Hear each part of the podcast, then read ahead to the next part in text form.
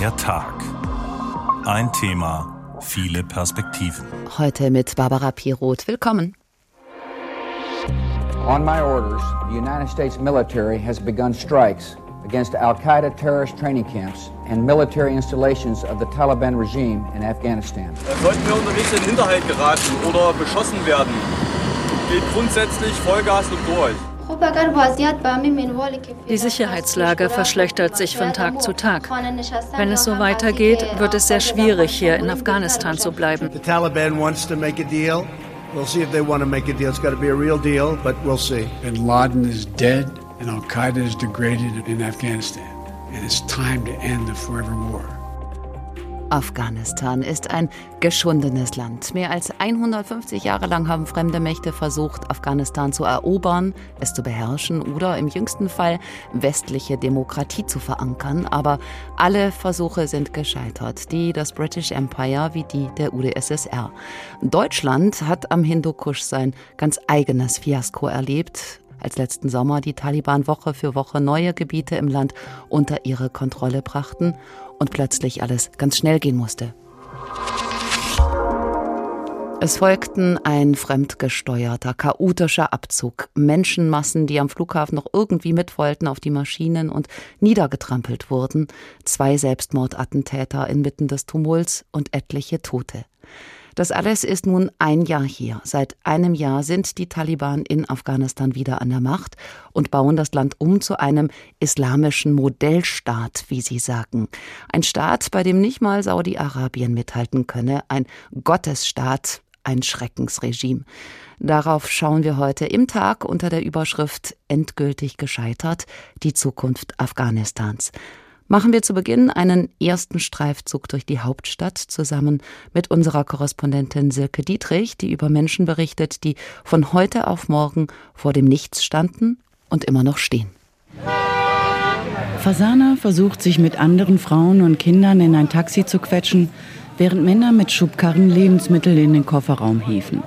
Fasanas Nerven liegen blank, genau wie bei allen anderen hier im Stadtviertel Sharinau, mitten in Kabul.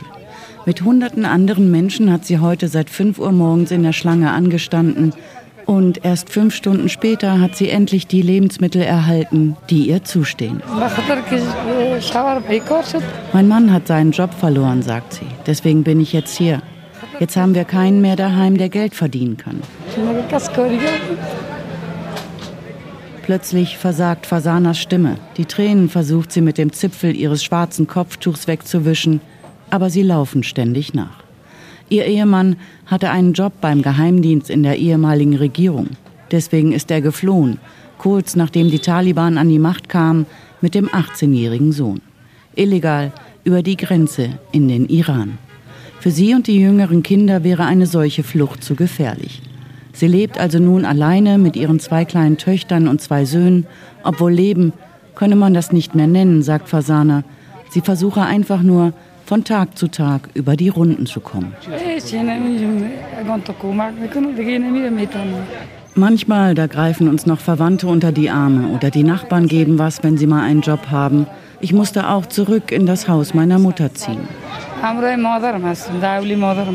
Fast 15.000 Menschen erhalten alleine in diesem Stadtviertel einmal im Monat kostenlos Lebensmittel. 50 Kilo Mehl, ein paar Kilo Bohnen, Öl und Salz organisiert vom World Food Programm, das hier mit einer lokalen Hilfsorganisation zusammenarbeitet.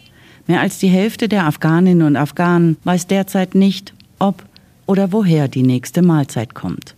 Auch in Kabul sind immer mehr Menschen auf die kostenlosen Lebensmittel angewiesen. Dabei ist Charenau ein sehr schicker Kiez mit Boutiquen, klimatisierten Einkaufszentren und teuren Supermärkten mit Lebensmitteln aus dem Ausland. Es gibt sie noch, diese Läden, nur Jetzt sind sie meist gähnend leer. Auch Fasana ging hier gerne shoppen. Dann kamen die Taliban letztes Jahr Mitte August an die Macht und Fasanas Leben hat sich, wie bei fast allen Menschen in Afghanistan, von heute auf morgen auf den Kopf gestellt. Vorher, da hatten meine Kinder Anziehsachen, mein Mann einen Job, das Gehalt war gut, wir hatten immer ausreichend zu essen. Jetzt haben wir gar nichts mehr. Kein Geld, keinen Job. Und manchmal Haben wir nicht einmal mehr etwas zu essen zu Hause, dann gehen meine Kinder hungrig ins Bett. Die Wirtschaft in Afghanistan liegt komplett am Boden. Die Taliban sind ziemlich unerfahren darin, einen Staat zu lenken. 20 Jahre haben sie eher das Kämpfen in den Bergen gelernt, als an Schreibtischen von Beamten zu sitzen. Schon vor ihrer Machtübernahme war die Republik Afghanistan ohne Hilfe aus dem Ausland kaum überlebensfähig. Das neue Islamische Emirat, wie die Taliban den Staat nun nennen, wurde bislang noch von keinem anderen Land der Welt offiziell anerkannt. Es gibt Sanktionen, einige Minister stehen noch auf internationalen Terrorlisten, ausländische Konten sind eingefroren.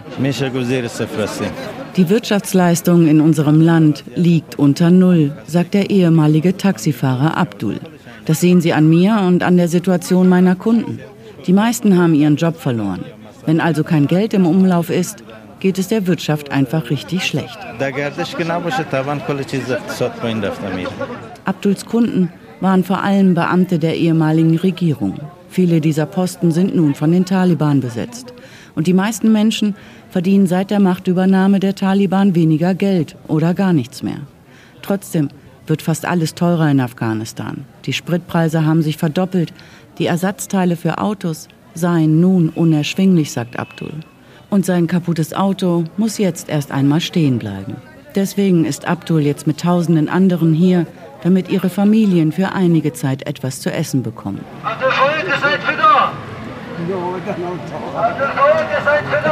Ein Mitarbeiter der lokalen Hilfsorganisation ruft die Namen der Menschen einzeln auf, die ihre Ration abholen dürfen. Abdul schämt sich. Ja, so, das ist jetzt die Situation für mich, sagt er, aber auch für alle anderen hier. Wir sind auf Almosen angewiesen. Das macht was mit einem. Das geht auf die Moral und auf die Psyche. Nicht einmal mehr Hoffnung habe er, sagt Abdul. Und Fasana, die versucht, alleine mit ihren vier Kindern zu überleben, sagt, sie könne sich derzeit überhaupt keine Zukunft mehr in Afghanistan vorstellen. Keine Perspektive, keine Hoffnung und so geht es vielen Afghaninnen und Afghanen im Land. Nicht nur Bankmanager und höhere Angestellte, haben von einem Tag auf den anderen ihren Job und ihr Einkommen verloren.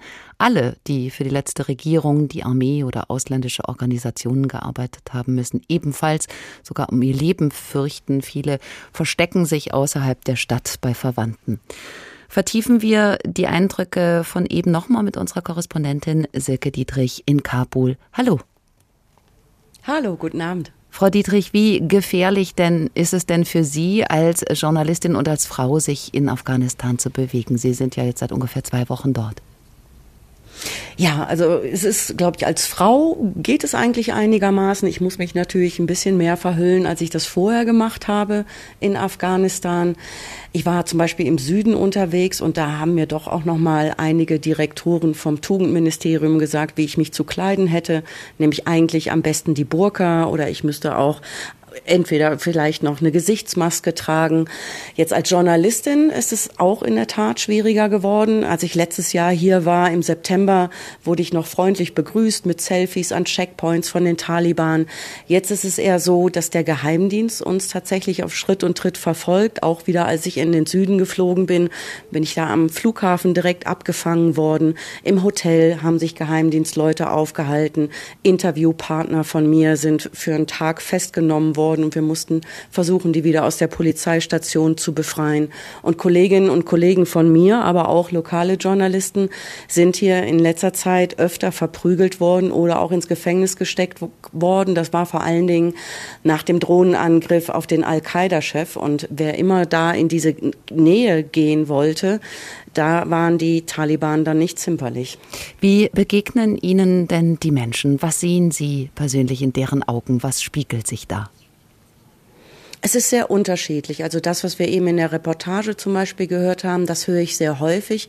Egal wo ich hingehe, sagen die Menschen einfach, es geht uns schlecht, weil es uns wirtschaftlich so schlecht geht. Dann gibt es natürlich noch viele Frauen, die einfach sehr darunter leiden, dass die Rechte im letzten Jahr für sie komplett eingeschränkt wurden, dass ja auch die Mädchen ab der siebten Klasse nicht mehr in die Schule gehen dürfen. Ich habe mit sechs Klässlerinnen gesprochen, die eigentlich dann ja darauf hoffen, im nächsten Schuljahr weitermachen zu können Schülerinnen und die wirklich weinen, Lehrerinnen, die weinen und sagen, wir wissen nicht, wie die Zukunft aussehen wird. Und äh, viele Menschen oder gerade Frauen sind auch sehr depressiv geworden. Also da ist nicht mehr dieser totale Schock, diese Bilder, die wir vom letzten Jahr noch vor Augen haben, wo die Menschen ja einfach überhaupt nicht mehr wussten, was sie tun sollten. Da war großes Chaos am Flughafen. Aber jetzt ist es eher so, dass ich das Gefühl habe, dass so eine, wie so ein Schleier, wie so eine Decke über dieses Land gelegt wurde. Wie gefährlich und bedrohlich ist es in Afghanistan aktuell und immer noch für diejenigen, die in den Augen der Taliban auf der falschen Seite der Geschichte stehen? Das kommt auch sehr darauf an. Ich habe mit einem ehemaligen Polizisten gesprochen und der hat mir gesagt, äh, dass er aufgegriffen wurde von den Taliban, dass er mehrere Tage im Gefängnis war, dass er dort gefoltert wurde. Er wisse davon, dass Kollegen von ihm umgebracht wurden und auch die Vereinten Nationen sagen das. Es soll rund 170 außergerichtliche Tötungen gegeben haben von den Taliban an eben ehemaligen Beamten oder Sicherheitskräften. Und das ist das, was ich im Moment weiß, was, was man belegen kann. Es ist sehr schwierig, tiefer zu graben. Viele Menschen trauen sich tatsächlich auch gar nicht mehr offen zu reden. Also wenn ich auf der Straße unterwegs bin und Umfragen mache, auch als es um den Al-Qaida-Chef ging, da haben ganz viele Leute sofort abgewunken. Wir treffen uns an heimlichen Orten. Ich fahre mit Leuten so viel Auto, wie ich das noch nie gemacht habe, weil das einfacher ist, darin Interviews zu führen, wenn das Mikrofon dann unter dem Armaturenbrett ist ist. Also es ist wirklich auch schwieriger geworden, mit den Menschen zu reden, die dann offen reden. Wir haben eben in Ihrer Reportage gehört, dass es sehr schwierig ist, für die Menschen ihren Alltag zu bestreiten. Das Problem ist ja nicht nur, dass Tausende im Land seit Monaten kein Gehalt mehr bekommen haben. Gleichzeitig schmelzen ja auch ihre Ersparnisse dahin, wenn sie überhaupt drankommen. Kann man denn in Afghanistan einfach so an den Geldautomaten gehen? Nein, das ist ganz schwierig. Also äh, ich habe noch keinen einzigen funktionierenden Geldautomaten hier gesehen. Es gibt ja mehrere WhatsApp-Gruppen, wo die Leute sich darüber unterhalten, wo es eventuell mal wieder Geld gibt. Und wenn, dann kann man auch nur beschränkt Geld abheben. Wer hier Hochkonjunktur im Moment hat, sind wahnsinnig viele Geldwechsler. Die sind wirklich alle paar hundert Meter auf der Straße. Aber dafür muss man natürlich auch erstmal Geld haben. Das wäre für mich jetzt im Moment der Vorteil, mit Dollar dann zu bezahlen aber für die Menschen ist das tatsächlich das Gravierendste. Es ist noch nicht mal, dass die Lebensmittel nicht unbedingt alle da wären, sondern dass die Menschen einfach kein Geld haben, äh, um sich Lebensmittel zu kaufen. Es gibt jetzt eine aktuelle Studie zum Beispiel, da heißt es, dass 97 Prozent der Menschen, und das sind ja im Prinzip alle, nicht genügend Geld haben, um ausreichend Essen für ihre Kinder zu kaufen. Hinzu kommt da jetzt auch noch eine heftige Dürre. Das heißt, Afghanistan wäre so oder so eigentlich auch gar nicht in der Lage, seine eigene Bevölkerung zu ernähren mit den Produkten aus der eigenen Landwirtschaft? Ich sehe definitiv noch ausreichend Lebensmittel, aber es sind ja auch nach wie vor und auch wieder Hilfsorganisationen im Land. Und da kommt auch von außen natürlich viel hier ins Land hinein. In der Hauptstadt Kabul funktioniert das ganz gut. Schwieriger wird's natürlich dann auf dem Land. Wir haben das jetzt auch nochmal gesehen. In dem Erdbebengebiet zum Beispiel, da war es sehr schwer, dann in die einzelnen Dörfer vorzudringen. Und wenn da die Dürre ausbricht und die Bauern ja normalerweise darauf das angewiesen sind, was sie selber anbauen, für die wird es sehr schlimm. Und das sieht man dann auch daran, ich war auf einer Neugeborenenstation in Kandahar im Süden von Afghanistan. Die haben doppelt so viele Kinder im Moment da als zuvor und das nur, weil die alle unterernährt sind. Auch das, eine Million Kinder sind von akutem Hunger hier bedroht und die liegen dann da und werden dann mit Sonden dann aufgepäppelt in der Hoffnung, dass sie es dann noch schaffen. Das heißt, die Taliban kümmern sich nicht ausreichend darum, Essen und Versorgung zu sichern für die Bevölkerung. Fällt Ihnen das nicht irgendwann auf die Füße, wenn es schon am allernötigsten und am elementarsten fehlt? Werden die Menschen dann nicht irgendwann aufbegehren? Ja, ich glaube, genau das ist das, was viele hier auch diskutieren. Es, also eine Sache, die natürlich viele auch erwähnen, sagen, es ist definitiv friedlicher geworden. Das war ja immer ein großes Problem. In den Provinzen wurde viel gekämpft. In den Städten gab es wahnsinnig viele Selbstmordanschläge. All das hat natürlich nachgelassen, weil es keine Kämpfe mehr gibt und die Anschläge meistens von den Taliban selber ausgeführt wurden. Deswegen ist der Aspekt natürlich schon mal gegeben. Aber in dem Moment, wo die Menschen kaum noch was zu essen haben. Auf der anderen Seite ist es natürlich auch schwierig für die Taliban, äh, also jetzt zu sagen, die kümmern sich nicht. Das versuchen die natürlich schon. Das haben sie auch in den Erdbebengebieten versucht und zeigen dann auch, auch die versuchen Nahrungsmittel und Essensrationen zu verteilen. Aber es sind einfach so viele Konten gesperrt. Äh, es gibt ja auch immer noch Sanktionen. Hier stehen Minister auf Terrorlisten. Da ist es schwer für die Taliban irgendwo auch an Geld zu kommen. Und das hatte die Vorgängerregierung. Also auch da ist Afghanistan ja nie ohne die Hilfe aus dem Westen ausgekommen. Dankeschön, Silke Dietrich, für den Moment. Wir sprechen uns dann später nochmal in der Sendung. Sie hören den Tag. Heute schauen wir auf Afghanistan, in dem seit einem Jahr die Taliban regieren. Sie haben als erstes begonnen, das Ministerium für Frauen abzuschaffen. Heute heißt es Ministerium zur Förderung von Tugenden und Verhinderung von Lastern. Überall im Land gehen die Kontrolleure des Ministeriums nun auf Patrouille. Man erkennt sie sofort an ihren weißen Kitteln, die an Ärzte erinnern, mit Turban auf dem Kopf. Sie schauen, dass alles streng nach Geschlechtern getrennt wird. Wer in den Park geht oder ins Restaurant, auch für Familien wird da keine Ausnahme gemacht. In Unis können Frauen zwar an bestimmten Tagen noch gehen, aber das wird sich wohl auch nach und nach auflösen, wenn absehbar der Nachwuchs fehlt. Mädchen dürfen nämlich in der Regel nur noch sechs Jahre zur Schule, hat Silke Dietrich eben auch angesprochen, wogegen einige Mutige protestierten, wie Thorsten Schweinhardt berichtet. Demonstrierende Frauen in Kabul, neun Monate nach der Machtübernahme der Taliban. Die radikalen Islamisten haben gerade allen Mädchen den Schulbesuch ab der sechsten Klasse verboten. Jetzt könnt ihr sehen, dass wir uns auch noch in der jetzigen Situation aus unseren Häusern trauen. Wir haben keine Angst vor ihnen. Der Protest ist lebensgefährlich. Nasima, die die Demonstration organisiert hat, muss direkt danach untertauchen. Sie haben die Waffe auf mich gerichtet und gesagt, dass sie mich beseitigen werden. Ein Jahr lang sind die Taliban nun schon zurück an der Macht. Nach außen geben sie sich viel liberaler als früher. Afghanistan ist ein sicherer Ort. Das ist unsere Nachricht an die Welt. Hier herrscht Sicherheit. Es gibt keine Probleme bis ans Ende unseres Lebens. Der Film Afghanistan ein Jahr später zeigt, wie es den Menschen in Kabul heute wirklich geht. 95 Prozent der Bevölkerung lebt mittlerweile unterhalb der Armutsgrenze und nahezu jeder zweite hungert. Statt Sicherheit herrscht in Kabul ein Klima der Angst. Sie kommen nachts mit ihren Listen und suchen nach Leuten, die in der Armee oder Polizisten waren. Unter dem neuen, alten Terrorregime leiden am allermeisten die afghanischen Frauen. Dieses Taliban-Regime ist die schlimmste Frauenrechtsverletzung, die wir weltweit haben. Frauen wie Hadia. Früher war sie Profi-Volleyballspielerin. Heute kann sie nur noch heimlich trainieren. Gemeinsamer Sport mit Männern strengstens verboten. Vor den Taliban war ich wie ein freier Vogel. Jetzt ist der Vogel im Käfig gefangen und darf nicht raus.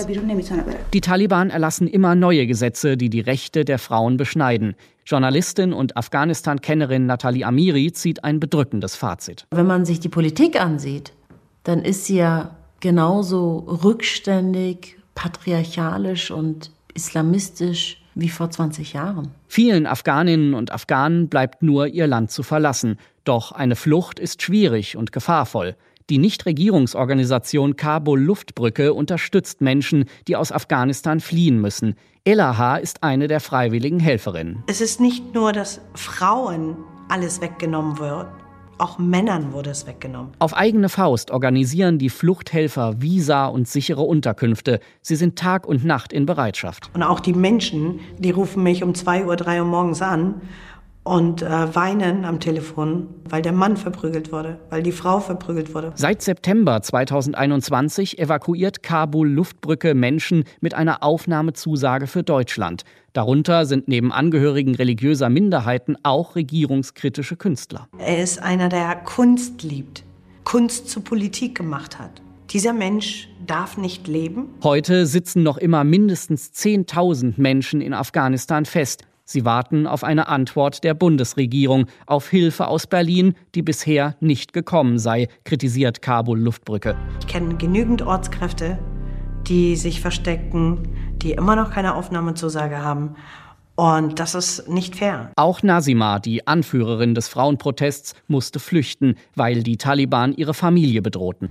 Ich hatte nie vor zu flüchten. Ich habe darum gekämpft, in Kabul zu bleiben. Andere entscheiden sich trotz allem fürs Bleiben. Hadia, die ehemalige Volleyballspielerin, spielt jetzt in einer geheimen Untergrundmannschaft. An einem versteckten Ort spielen Frauen und Männer gemeinsam, wie eine Reise in die Zeit vor der Rückkehr der Taliban hochgefährlich, aber auch verbunden mit viel Hoffnung. Nachdem die Taliban die Macht übernommen hatten, gab es die Hoffnung, das Land werde im zweiten Emirat der Islamisten humaner, liberaler sein als im ersten Emirat. Diese Hoffnung war zwar nicht groß, aber Menschen klammerten sich daran, an die Versprechen der Regierung, Rechte von Frauen und Minderheiten zu achten, Bildung zu gewähren und Frieden zu schaffen, aber die Hoffnung hat sich als Illusion erwiesen. Die Vereinten Nationen listen Fälle auf, wo Frauen und Mädchen vergewaltigt, ermordet, ermordet oder zwangsverheiratet wurden. Es gilt das Verhüllungsverbot. Das Haus dürfen sie nur noch mit einem männlichen Begleiter verlassen, verhüllt mit einem schwarzen Chador, das Gesicht durch eine Maske geschützt. Christina Ile ist Geschäftsführerin vom Afghanischen Frauenverein in Hamburg, der in Afghanistan Hilfe zur Selbsthilfe organisiert und unterstützt. Guten Tag. Hallo, guten Tag. Frau Ile, Sie haben 18 Hilfsprojekte im Land. Wofür genau engagieren Sie sich da? Wir sind seit 30 Jahren im Land und sind vor Ort als afghanische Organisation registriert. Das heißt, wir konnten äh, durchgehend arbeiten. Wir sind äh, also nicht ausgezogen äh, nach dem 15. August, sondern haben weitergearbeitet. Wir machen große Nothilfeprojekte.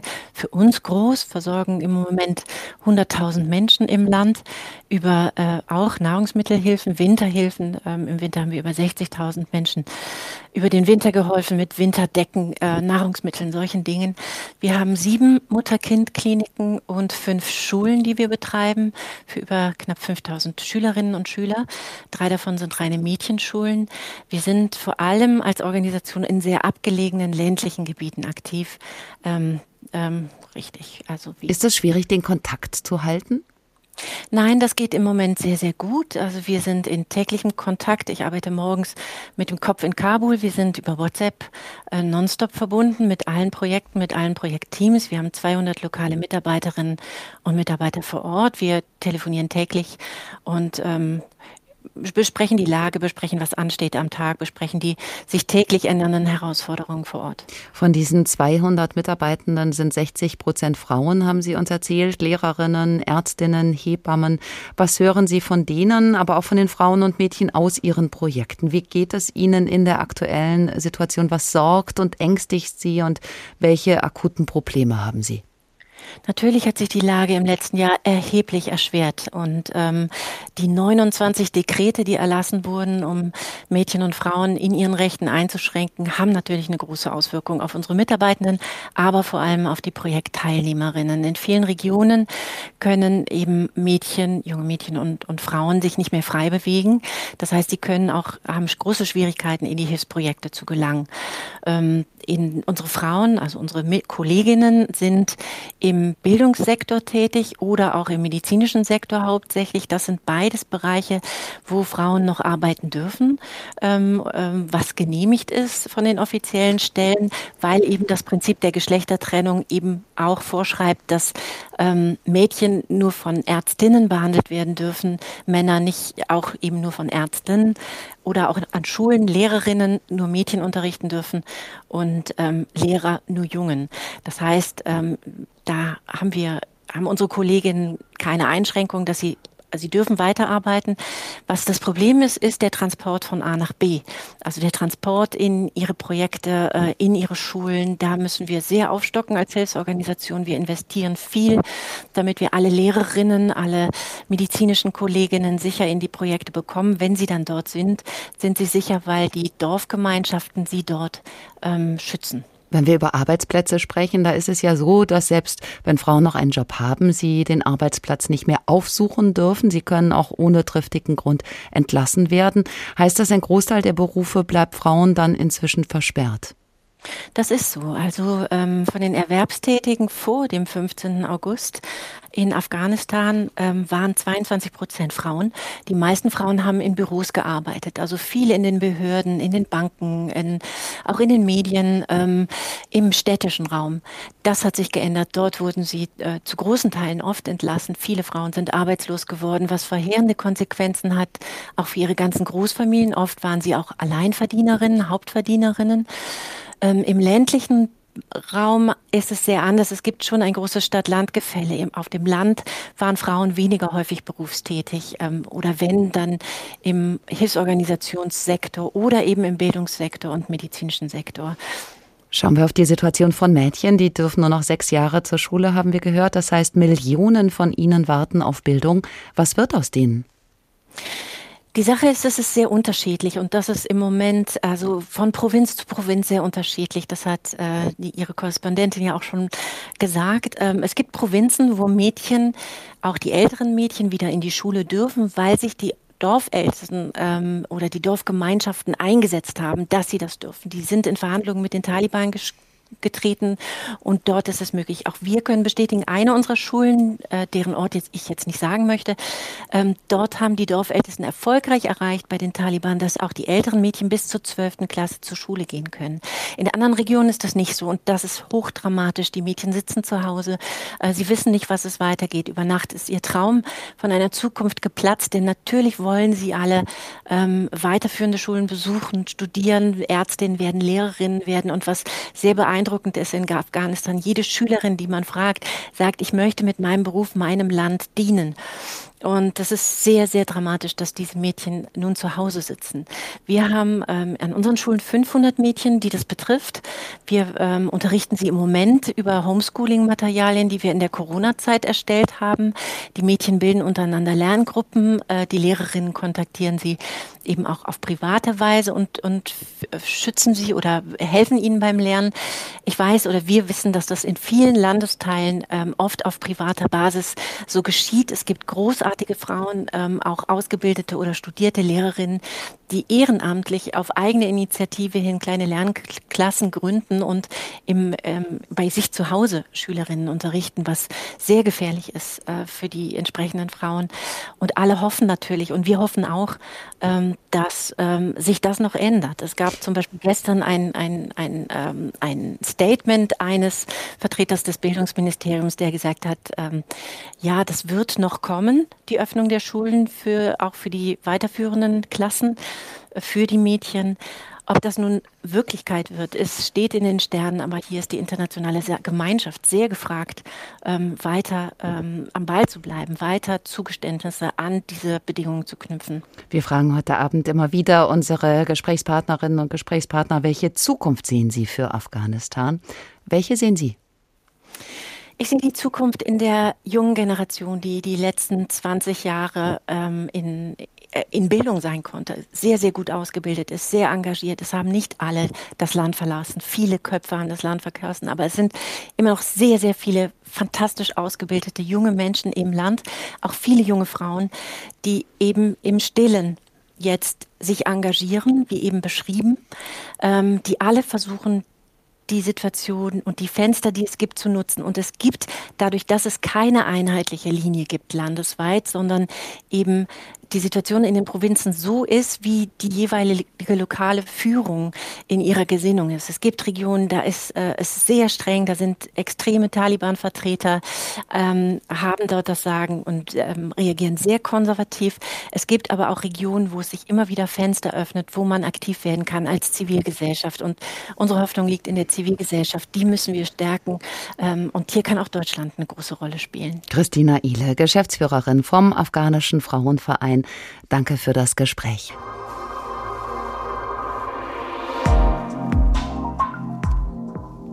Sie hören immer noch den Tag. Heute schauen wir auf Afghanistan, ein Jahr nach der Machtergreifung der Taliban. Als sie seinerzeit den Präsidentenpalast eroberten, aus dem wenige Stunden vorher der bisherige Präsident geflohen war, da sendeten sie ihren Sieg in der Nacht als Videobotschaft. Im Netz konnte die Welt also live zusehen, wie mit Kabul die letzte Stadt fiel. Hektisch lotsten die USA und Europa ihr verbliebenes Personal und Staatsangehörige aus Afghanistan heraus. Bis heute aber warten aber tausende ehemalige Ortskräfte aus Unterstützung aus Berlin. Das ist ein schäbiger Umgang. Einheimische Übersetzer und Mitarbeitende wurden im Stich gelassen und das war das chaotische Ende eines 20 Jahre langen Kriegs. Auf diesen Einsatz schaut Nikolaus Buschlütter zurück. So fing das damals an. 26 Tage dauerte es von den Anschlägen des 11. September bis zum militärischen Gegenschlag der USA. Am 7. Oktober 2001 verkündete der damalige US-Präsident George W. Bush Luftangriffe von amerikanischen und britischen Einheiten auf Stellungen der Al-Qaida-Terrorgruppe und der Taliban in Afghanistan. On my orders, the United States military has begun strikes against Al Qaeda terrorist training camps and military installations of the Taliban regime in Afghanistan. Das Ziel der Angriffe, Afghanistan als Rückzugs- und Ausbildungsort für Terroristen zu zerschlagen. These carefully targeted actions are designed to disrupt the use of Afghanistan as a terrorist base of operations and to attack the military capability of the Taliban regime. Die NATO rief noch im Oktober den Bündnisfall aus, zum ersten Mal in ihrer Geschichte. Bis zu 90 Nationen waren danach am Antiterroreinsatz Operation Enduring Freedom beteiligt. Nachdem westliche Truppen die Taliban aus der Hauptstadt Kabul vertrieben hatten, beschloss der UN-Sicherheitsrat die Schaffung der Schutztruppe ISAF zur Stabilisierung des Landes. Die Bundeswehr stellte für ISAF in Spitzenzeiten bis zu 5300 Soldaten ab. Aus dieser Zeit stammt der berühmte Satz des ehemaligen deutschen Verteidigungsministers Peter Struck. Die Sicherheit der Bundesrepublik Deutschland wird auch am Hindukusch verteidigt. Die Bundeswehr verstand sich in Afghanistan von Anfang an jedoch weniger als Kampftruppe, sondern mehr als eine Art Brunnenbohrer, der den Wiederaufbau des Landes begleitete und absicherte. Mit dem Wiedererstarken der Taliban gerieten aber nicht nur die Deutschen, sondern alle NATO-Truppen in Afghanistan zunehmend unter Druck. Während der deutsche Verteidigungsminister Franz Josef Jung jahrelang nicht von Krieg sprechen wollte, sah sein Nachfolger Karl Theodor zu Gutenberg das 2010 anders. Das nicht nur nach meiner Einschätzung, sondern nach vieler Einschätzung wir kriegsähnliche Zustände in Afghanistan haben. Wenige Monate zuvor waren bei einem von der Bundeswehr angeordneten Luftangriff auf zwei Tanklaster in Kunduz mehr als 90 afghanische Zivilisten ums Leben gekommen. 2015 wird die Schutztruppe ISAF in eine Ausbildungsmission umgewandelt, die bis zum Ende des Einsatzes etwa 350.000 afghanische Soldaten ausbildet. Viele der einheimischen Truppen kommen jedoch durch Anschläge ums Leben. Die Taliban eroberten immer mehr Teile des Landes zurück. Trotzdem verkündete US-Präsident Joe Biden im April 2021 den vollständigen Abzug aller US-Truppen bis zum symbolischen Datum, dem 11. September 2021. Die Ziele der USA seien erfüllt worden, so Biden, Bin Laden sei tot und Al-Qaida besiegt. Dass der Einsatz jedoch im Chaos enden würde, hatte auch Washington nicht erwartet. Angesichts des schnellen Vorstoßens der Taliban im vergangenen Sommer kam es am Flughafen in Kabul zu chaotischen Szenen. Bei zwei Selbstmordanschlägen starben über 60 afghanische Staatsbürger und elf US-Marines. Die Terrormiliz IS reklamierte den Anschlag für sich. Der letzte US-Soldat verließ afghanischen Boden am 31. August 2021. Damit endete ein Militäreinsatz, der rund 3500 NATO-Soldaten das Leben kostete, darunter 53 Bundeswehrangehörigen. Deutschland ist gedemütigt aus Afghanistan abgezogen. Die Hauptschuld lag sicherlich beim größten Truppensteller, den USA. Sie hatten den Abzug mit den Taliban noch unter Donald Trump im Alleingang vereinbart und damit eröffneten sie den radikalen Islamisten überhaupt erst die Möglichkeit, ein brutales Regime zu etablieren. Mit diesem Erbe müssen nun die umgehen, die noch oder wieder im Land sind, Hilfsorganisationen und Mitarbeiter wie Stefan Recker, er leitet das Büro von Caritas Caritas International in Kabul. Recker hat 15 Jahre lang in Afghanistan gelebt, musste dann aber raus letzten August, weil es auch für ihn zu brenzlig wurde. Er kehrte allerdings letzten Dezember schon wieder zurück und war nun gerade kurz auf Heimaturlaub in Deutschland.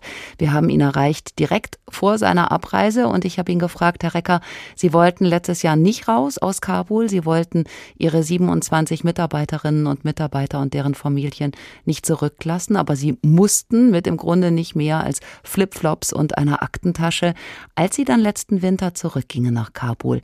Mit welchem Gefühl war das? Ja, also das war einerseits sehr vertraut, andererseits sehr, sehr anders. Vertraut dadurch, dass das Straßenbild sich nicht wesentlich geändert hatte im Dezember vergangenen Jahres gegenüber der Situation vor August 2021. Aber auf der anderen Seite, wenn man so ein bisschen hinter die, die Kulissen geguckt hat, da sah man schon signifikante Veränderungen. Also weniger Frauen unterwegs, das Warenangebot in den Geschäften war weniger, das Verkehrschaos war etwas weniger dicht. Die Leute hatten sehr deprimierten Gesichtsausdruck. Die Polizei war anders uniformiert. Die Behörden arbeiteten noch langsamer als sonst. Wie gesagt, auf den ersten Blick war das sehr vertraut, auf den zweiten Blick doch ganz anders. Sie haben damals, als Sie raus mussten, gesagt, Sie wollen so schnell es geht zurück nach Kabul. Was treibt Sie denn an, in einem so gefährlichen Land zu leben und zu arbeiten? Afghanistan ist gar nicht so gefährlich für, für westliche Ausländer. Ich war schon in, in gefährlicheren Situationen, also in Sierra Leone während des Krieges, in Haiti mit den vielen Bandenkriegen nach dem Erdbeben. Ich empfinde Afghanistan für mich als nicht wahnsinnig gefährlich. Wie sieht das äh, aus mit Ihren Mitarbeiterinnen und Mitarbeitern? Denn in Afghanistan verschwinden ja auch Aktivisten und Aktivistinnen, die werden verschleppt oder sie werden mitunter mhm. auf dem Bauch gefoltert. Dann lässt man die nach ein paar Tagen nur raus, wenn sie zusagen, über das Geschehene zu schweigen. Mhm. Welcher Afghane, welche Afghanin kann unter diesen Umständen überhaupt noch für eine Hilfsorganisation wie Ihre arbeiten? Also wir haben bis jetzt Glück gehabt. Unsere Mitarbeitenden sind in Ruhe gelassen worden, auch die Frauen, die wir neu eingestellt hatten. Alle unsere früheren Mitarbeiter, die wollten, sind mittlerweile in Deutschland. Wir mussten also das Team komplett neu aufbauen. Und diese Leute werden tatsächlich von den Taliban in Ruhe gelassen, bis jetzt. Wir sind eine humanitäre Hilfsorganisation, Caritas International, das äh, Hilfswerk der deutschen Caritas. Wir engagieren uns wenig im zivilrechtlichen Bereich. Und von daher gehe ich mal davon aus, dass wir in Ruhe gelassen werden. Das ist natürlich nicht der Fall für tatsächlich für zivilrechtliche Organisationen, gerade im Bereich des Rechtswesens. Das ist eine, eine völlige Katastrophe. Also da werden Leute links und rechts festgenommen und wie Sie sagten, teilweise gefoltert, die verschwinden, können nur aus dem Gefängnis raus, wenn sie versprechen, dass sie äh, sich nicht mehr engagieren für die Zivilgesellschaft. Also das ist tatsächlich der Fall. Allerdings wollen die Taliban ja gerade einen radikalen Cut mit dem Westen, dann dürften die doch wenig Interesse an ihrer Arbeit, also einer westlichen Hilfsorganisation haben. Nee. Taliban möchten schon die, die westliche Hilfe haben, aber halt ohne Einflussnahme des Westens und von westlichen Organisationen. Ganz abgesehen davon, die Taliban sind nicht eine homogene Gruppe, sondern im Unterschied zu den Taliban der 90er Jahre und Anfang der 2000er Jahre sind sie sehr, sehr zersplittert und sehr verschiedene Fraktionen. Und die Gemäßigteren, die gehen schon auf uns zu und sagen, bitte helft uns und wir brauchen mehr Hilfe, mehr humanitäre Hilfe, während andere Fraktionen sagen, nein, nein, wir brauchen diese Hilfe gar nicht, wir kommen schon selber klar. Jetzt ist ähm, westliche Hilfe in Afghanistan ja ein ziemlicher Balanceakt. Also einerseits leidet die Hälfte der Menschen Hunger und muss dringend unterstützt werden. Andererseits dürfen westliche Hilfsgelder ja nicht bei den Taliban landen. Wie kann das gelingen? Das gelingt sehr gut. Also wir verteilen Hilfe an Bedürftige durch unsere Partnerorganisationen und wir gucken da schon, dass diese Hilfe tatsächlich nur bei Bedürftigen ankommt und nicht bei irgendwelchen Kämpfern oder politischen Parteien oder halt den Taliban. Also da achten wir schon darauf. Das ist dann auch wieder ganz gut, dass, dass ich als auswestlicher Ausländer dort bin. Da hat man schon einen gewissen Hebel einfach, ne? weil Afghanen, die müssen halt natürlich Angst haben, dass sie verhaftet werden. Dies trifft für mich nur sehr, sehr begrenzt zu und von daher können wir da schon recht robust auftreten. Dennoch müssen Sie ja auch mit denen kooperieren, sich zusammensetzen und Genehmigungen beispielsweise einholen. Auch das machen wir auf einem sehr pragmatischen Level. Also wenn wir Genehmigungen einholen müssen, dann kriegen wir die in der Regel auch. Wir haben da auch in Bezug auf unser humanitäres Mandat auch keine Kompromisse geschlossen. Also von daher arbeiten wir dort wie in jedem anderen Land auf für die Bedürftigen mit unserem humanitären Mandat. Und wir unterstützen also keine Partei und schon gar nicht die Taliban. Wie können wir uns Ihre Arbeit vorstellen? Also was gehen Sie an? Welche Projekte verfolgen Sie? Caritas International ist ja das Hilfswerk der deutschen Caritas. Wir machen soziale Projekte, wie hier in Deutschland auch. Äh, wir arbeiten zum Beispiel mit Drogenabhängigen, wir arbeiten mit Minenopfern, äh, die Prothesen bekommen, künstliche Gliedmaßen bekommen. Wir arbeiten im Mutter-Kind-Gesundheitsbereich, gerade für arme Menschen, für Binnengeflüchtete. Sie haben vorhin gesagt, das geht alles relativ unproblematisch und unbürokratisch. Jetzt nochmal die Nachfrage, wie kann das denn gelingen, wenn die Taliban doch eigentlich das öffentliche Leben kontrollieren? Also es gibt ja überall Checkpoints und Handykontrollen und auch hm. Hausdurchsuchungen. Wir arbeiten ja wie in allen anderen Ländern durch Partner. In den anderen Ländern, wo Caritas International, das Hilfswerk der deutschen Caritas arbeitet, arbeiten wir mit den lokalen Caritas-Organisationen. In Afghanistan, mangels katholischer Kirche, gibt es keine lokale Caritas. Deswegen arbeiten wir mit ganz normalen Hilfsorganisationen. Die sind lokal sehr, sehr gut vernetzt.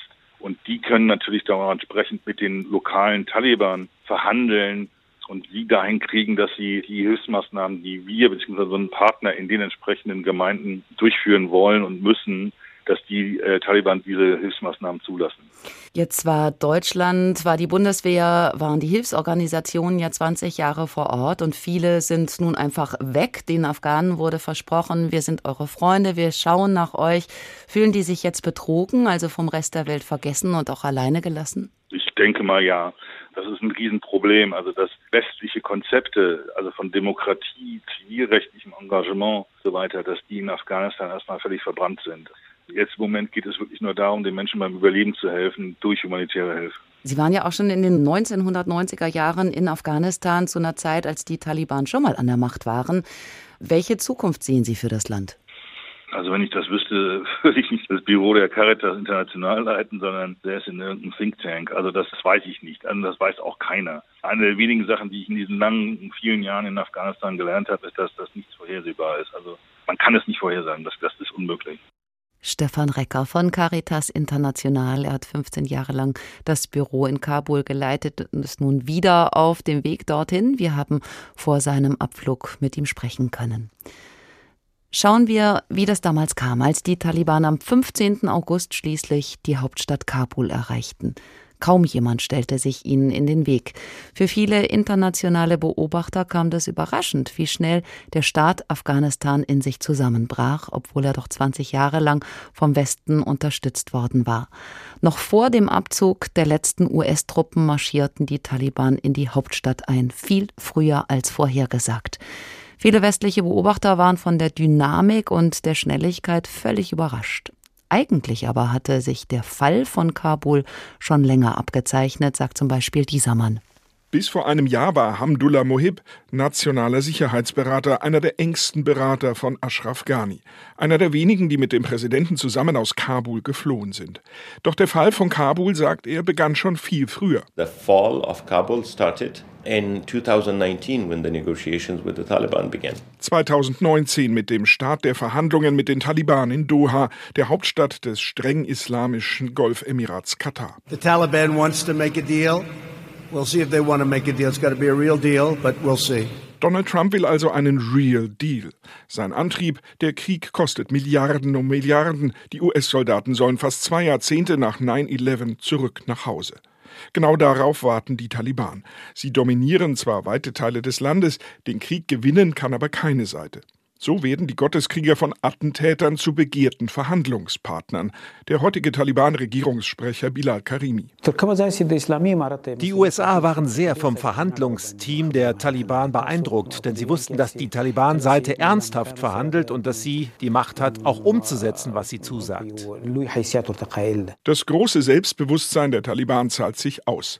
Im Doha-Abkommen geben sie wenig. Sie sichern zu, Al-Qaida und andere Terrororganisationen nicht in Afghanistan Afghanistan operieren zu lassen, tauschen Gefangene aus, lassen sich auf Verhandlungen mit der afghanischen Regierung ein.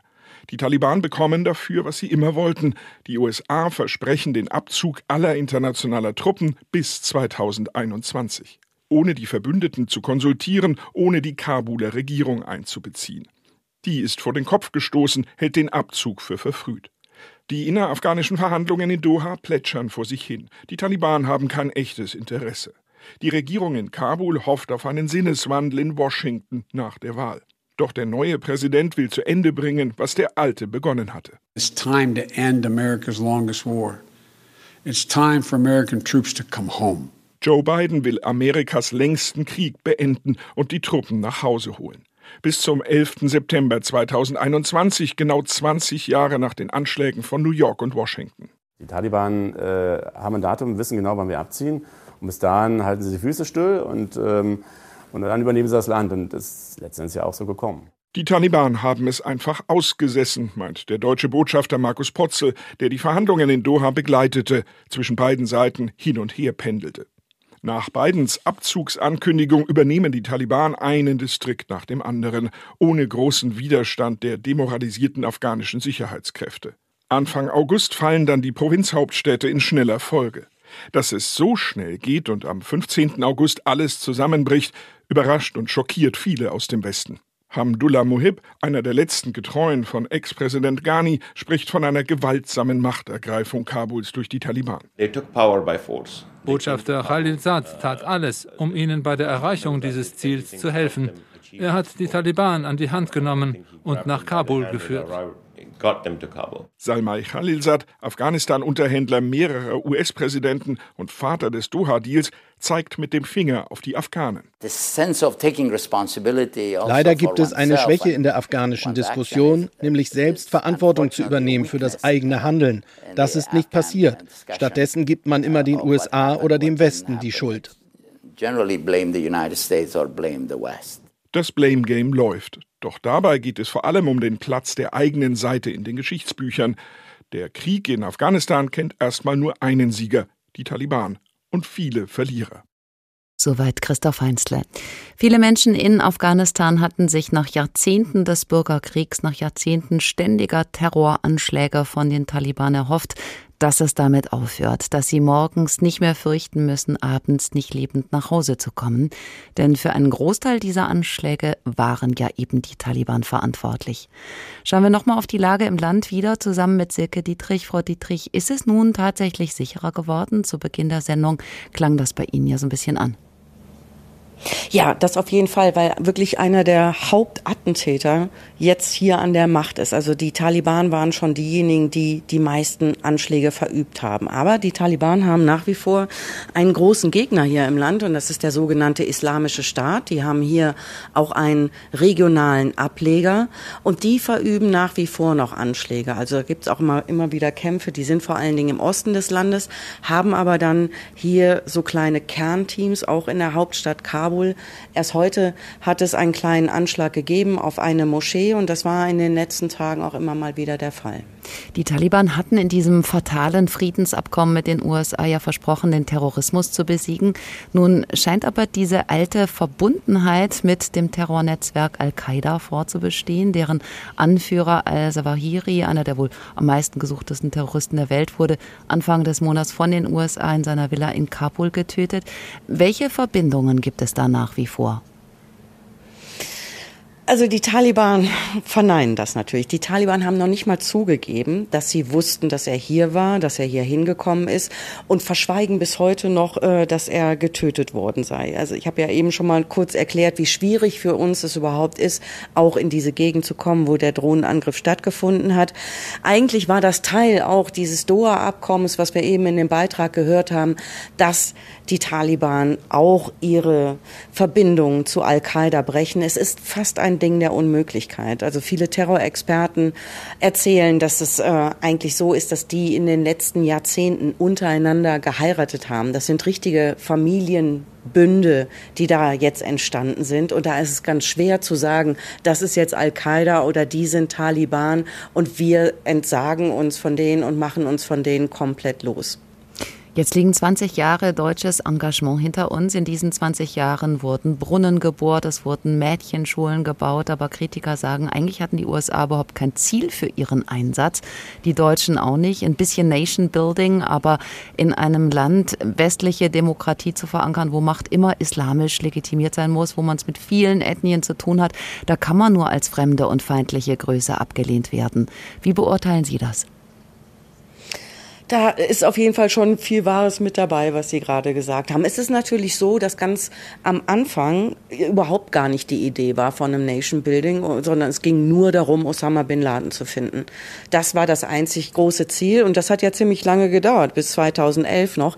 In den Jahren danach hat sich dann die Idee der Demokratisierung entwickelt, die Idee, hier länger zu bleiben. Aber ich glaube, dass es ein Unding ist, sich vorzustellen, nicht nur, weil es so ein islamisch geprägtes Land ist, hier. Die Sowjetunion war ja auch hier in dem Land längere Zeit, aber auch die haben es ja nicht geschafft, sondern einfach auch, wenn man versucht, mit Waffen und mit Soldaten ein äh, Prinzip, ein Regierungsprinzip in ein Land reinzubringen und das aufzuoktroyieren, ich glaube, das ist einfach der große Haken von vornherein gewesen. Bei Stefan Recker von der Caritas klang das für ihn ein bisschen abgeklärt. Also klappt schon irgendwie mit der Zusammenarbeit mit den Taliban. Gibt es bei Hilfsorganisationen, aber auch bei den Menschen insgesamt im Land inzwischen vielleicht auch sowas wie einen Gewöhnungseffekt oder Pragmatismus? Ja, das gibt es auf jeden Fall. Also dieser Riesenschock, ist definitiv nicht mehr da. Ich habe auch von verschiedenen Volksgruppen jetzt hier in den Ministerien Menschen gesehen, auch die, die vorher zum Teil für zum Beispiel für das Außenministerium gearbeitet haben, die jetzt keine hohen Posten haben, aber weiterhin immer noch in niedrigeren Posten dann da arbeiten, weil die ganz hohen Posten und die Ministerien sind vorrangig wirklich nur unter den Mitgliedern der Taliban dann vergeben worden, aber die dann einfach sagen, ja, also was bleibt mir anderes übrig? Ich kann gerade nicht raus, weil ich nicht fliehen kann oder ich möchte das Land nicht verlassen oder die vorherige Regierung war so korrupt, ich versuche es jetzt mit den Taliban. Also es ist natürlich, nach einem Jahr stellt sich irgendwann doch ein gewisser Pragmatismus ein. Nicht für alle, aber einige haben den durchaus. Das Land ist abgeklemmt vom internationalen Bankensystem. Das heißt, nicht mehr Verwandte aus dem Ausland können auf normalem Weg Geld überweisen. Afghanistan braucht aber Nothilfe, einen Mindeststaat, Schulen, Krankenhäuser, Essen.